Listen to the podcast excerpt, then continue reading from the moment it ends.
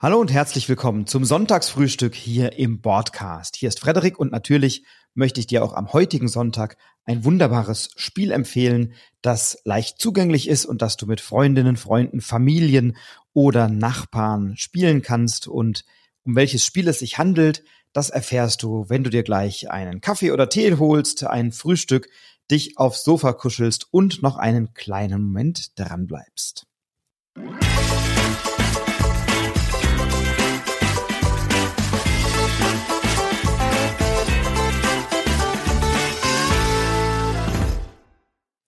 Das Spiel, um das es sich heute handelt, ist bereits 2018 erschienen, damals im Mogel Verlag. Das ist ein Familienbetrieb, dem der Michael Loth angehört. Er und seine Familie und enge Freunde haben 2018 ähm, im Mogel Verlag dieses Spiel vorgelegt, haben dieses Spiel als kleinen Geheimtipp mit auf die Spiel nach Essen genommen, dort etwa 3000 Exemplare verkauft und waren schon im Gespräch mit verschiedenen anderen ähm, ja, Verlagen, die das Spiel dann einer größeren Öffentlichkeit zugänglich machen.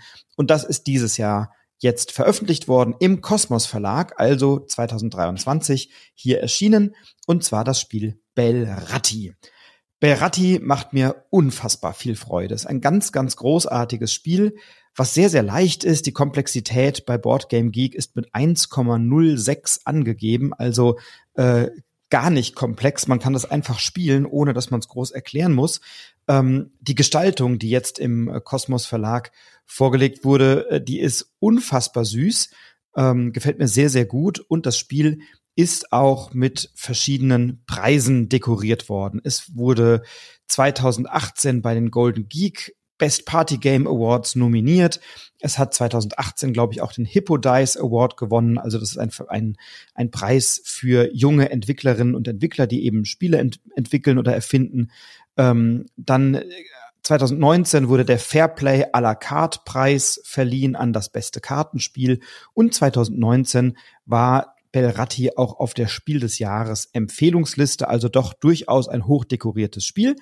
Und ich meine völlig zu Recht. Denn bei diesem Spiel können drei bis sieben oder drei bis acht Spielende miteinander spielen. Ähm, ich selbst habe die Erfahrung gemacht, dass es so zu viert oder fünft aus meiner Sicht einen ganz guten Sweet Spot gibt, weil dann wird nicht so viel diskutiert, man einigt sich ein kleines bisschen schneller.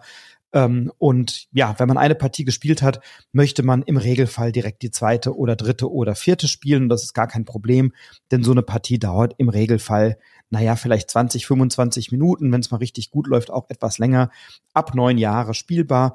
Und es ist ein großartiges Spiel, denn wir assoziieren gemeinsam auf Bilder.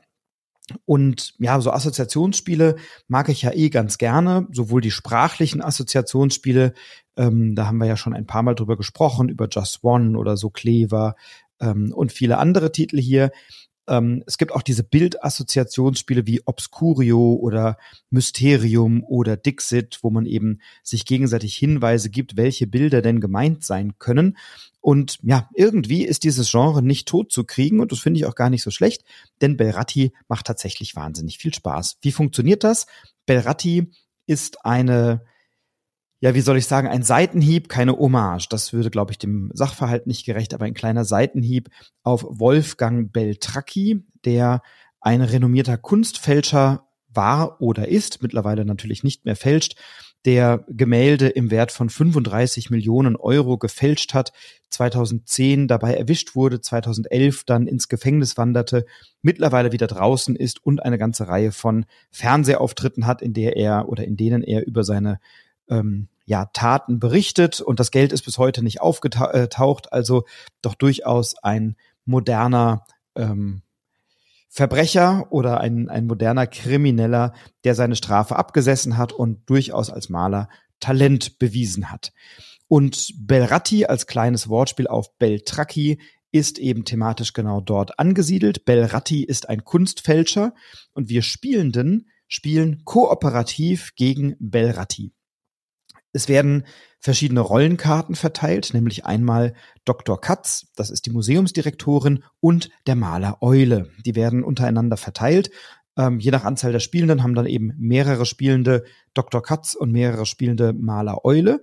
Und wir haben einen ganz großen Stapel mit vielen, vielen, vielen Karten. Und diese Karten zeigen jeweils ein sehr einfaches Bild, das ja eine Farbe hat, eine bestimmte Form hat ähm, und sehr einfache Gegenstände zei zeigt. Also eine Torte, ein Autoreifen, ein Besen, ein Springbrunnen, eine ähm, ein Fass, eine Regentonne, eine eine Gift, ein Giftfässchen, eine Schraubenmutter, ein Fußball, ähm, ein Hai, ein so ein Brummkreisel, eine Tüte Popcorn, ein Turnschuh und was auch immer. Also wirklich immer sehr einfache Bilder, die eben auch in einer bestimmten Form natürlich immer daherkommen und die dominante Farben haben, die man auf diesem Bild dann erkennen kann. Und es werden dann, wenn die Rollen verteilt sind, zwei Karten von dem großen Nachziehstapel umgedreht. Alle Spielenden haben in Abhängigkeit der Anzahl Spielenden Handkarten auf der Hand, so sieben, acht, neun Handkarten sind das dann. Und die beiden Karten, die in der Mitte liegen, bilden thematisch einen Überbau oder das Thema der Ausstellung. Und die Museumsdirektorinnen, Dr. Katz, das sind da mehrere, die einigen sich nun, ja, welches, äh, wie, wie viele Gemälde möchten sie denn von den Malern, vom Maler Eule fordern, damit die Ausstellung im Museum stattfinden kann. Dann sagen die zum Beispiel, wir hätten gerne fünf Gemälde von den Malern. Und die Maler gucken dann auf ihren Händen, auf der, durch die Handkarten und schauen, welche Bilder könnten jetzt thematisch zu dem passen, was da in der Mitte liegt. Ähm, Sie können aber auch schauen, welche Bilder können farblich zu denen passen, die in der Mitte liegen oder von der Form. Also welche Assoziationen fallen mir ein, die ich in die Mitte legen möchte. Und jetzt werden fünf Bilder gefordert dann müssen wir natürlich auch miteinander sprechen, wenn wir zwei oder drei dieser Maler sind. Müssen wir sagen, also ich habe so zwei Karten, die passen super. Ich habe vielleicht eine Karte, die passt so mit Ach und Krach und ich habe eine, ja, mit ein bisschen Glück kann ich die auch noch beisteuern. Und die anderen sagen, na, ich habe auch eine Karte, die passt richtig gut, da kommen die sofort drauf und so. Und dann diskutiert man ein bisschen auf dieser Ebene, wie viele Karten habe ich denn, die super gut passen. Ähm, was natürlich nicht gesagt werden darf, ist, ich habe eine Karte, die hat genau die gleiche Farbe wie das eine, was da in der Mitte liegt. Oder das passt inhaltlich super gut oder sowas. Das darf ich nicht sagen. Ich darf nur sagen, passt gut oder passt nicht so gut. Na, und dann einigen wir uns und jeder von uns und jede von uns legt eine Anzahl Handkarten verdeckt in die Mitte und zwar in Anzahl der geforderten Gemälde. Und dann werden vom Nachziehstapel noch vier Karten dazu gemischt. Der Stapel wird gemischt und dann werden alle Karten aufgedeckt und dann müssen eben die Museumsdirektorinnen darüber diskutieren, welche Gemälde sind denn jetzt von den Malern und welche sind möglicherweise die Fälschungen.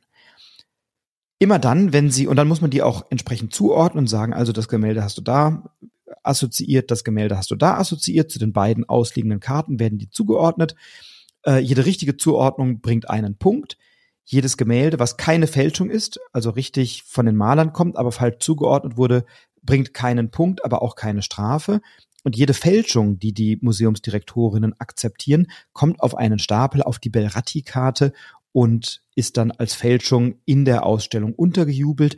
Und Belratti hat gewonnen oder das Spiel wird beendet vielmehr, wenn Belratti insgesamt sechs von diesen Fälschungen den Museumsdirektorinnen untergejubelt hat. Und dann wird gezählt, wie viele richtige Punkte haben wir denn über die verschiedenen Runden gesammelt. Und das ist wahnsinnig schnell gespielt. Das macht unheimlich viel Spaß. Und das Schöne ist, wir haben überhaupt keine Downtime. Alle von uns sind immer dran.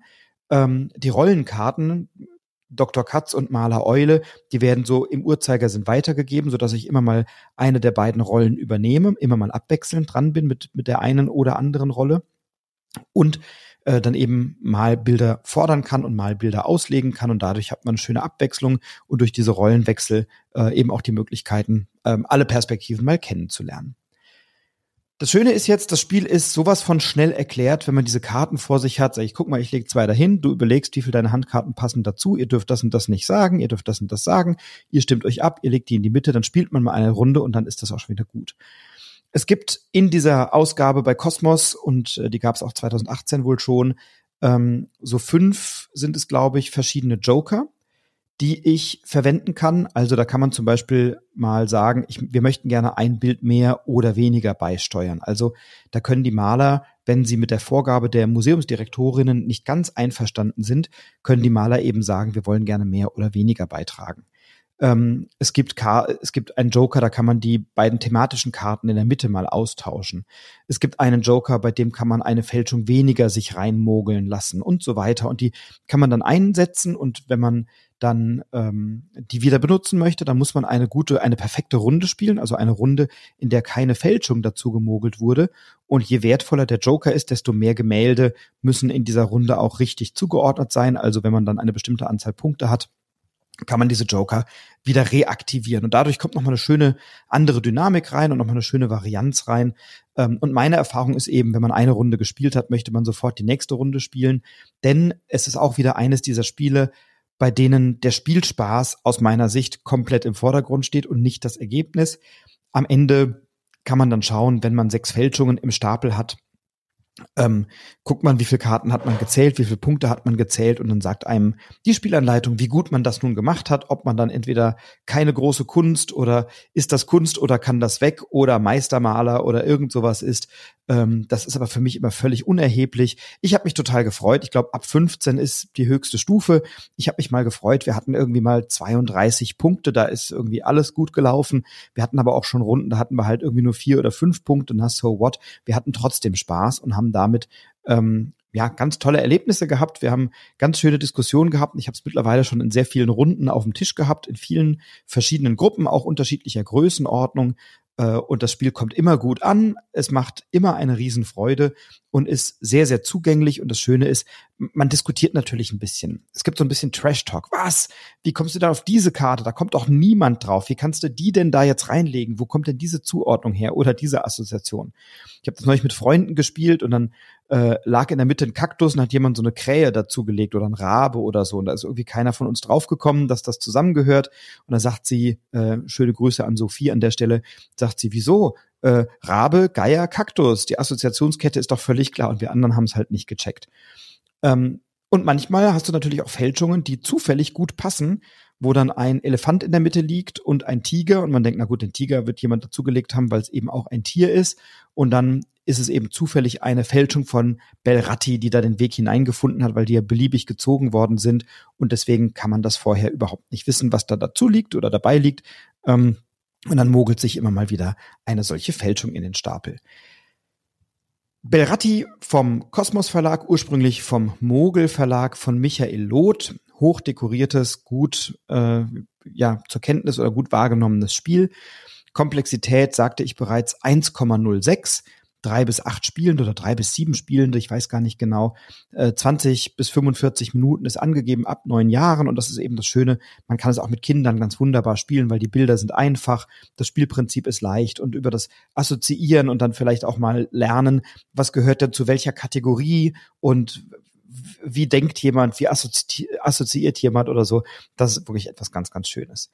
Bei Boardgame Geek mit einer 7,2 im Schnitt bewertet, bei etwa 1400 Bewertungen, liegt es bei den Partyspielen auf Rang 78 und im Gesamtranking auf Platz 1914, also wirklich ein schönes Ergebnis. Und ich kann mir gut vorstellen, dass es eben jetzt noch besser oder weiter nach oben steigt. Es ist jetzt relativ frisch erschienen und mir macht es viel Freude. Ich wünsche dir auch ganz viel Freude dabei. Kann mir gut vorstellen, dass das vielen von euch gefällt. Bellratti vom Michael Loth beim Kosmos Verlag. Ich freue mich ganz doll von dir zu hören, wenn du mir mal sagst, was du spielst heute am Sonntag. Schreib mir gerne bei Instagram unter Broadcast-Brettspiel-Podcast oder auch bei äh, Twitter unter Broadcast-Spiel und bin sehr gespannt, was heute bei dir auf den Tisch kommt und bin auch sehr gespannt, wie dir Belratti gefällt. Schreib mir doch gerne eine positive Rezension. Auch darüber freue ich mich. Eine 5-Sterne-Bewertung bei Spotify oder in Apple Podcasts. Das hilft mir natürlich sehr. Empfehle diesen Podcast gerne weiter. Und ich freue mich, wenn du mal eine Runde Belratti mit mir spielst. In diesem Sinne, genieß deinen Sonntag, bleib gesund, bleib inspiriert, inspiriere andere und viel Spaß beim Bilderfälschen.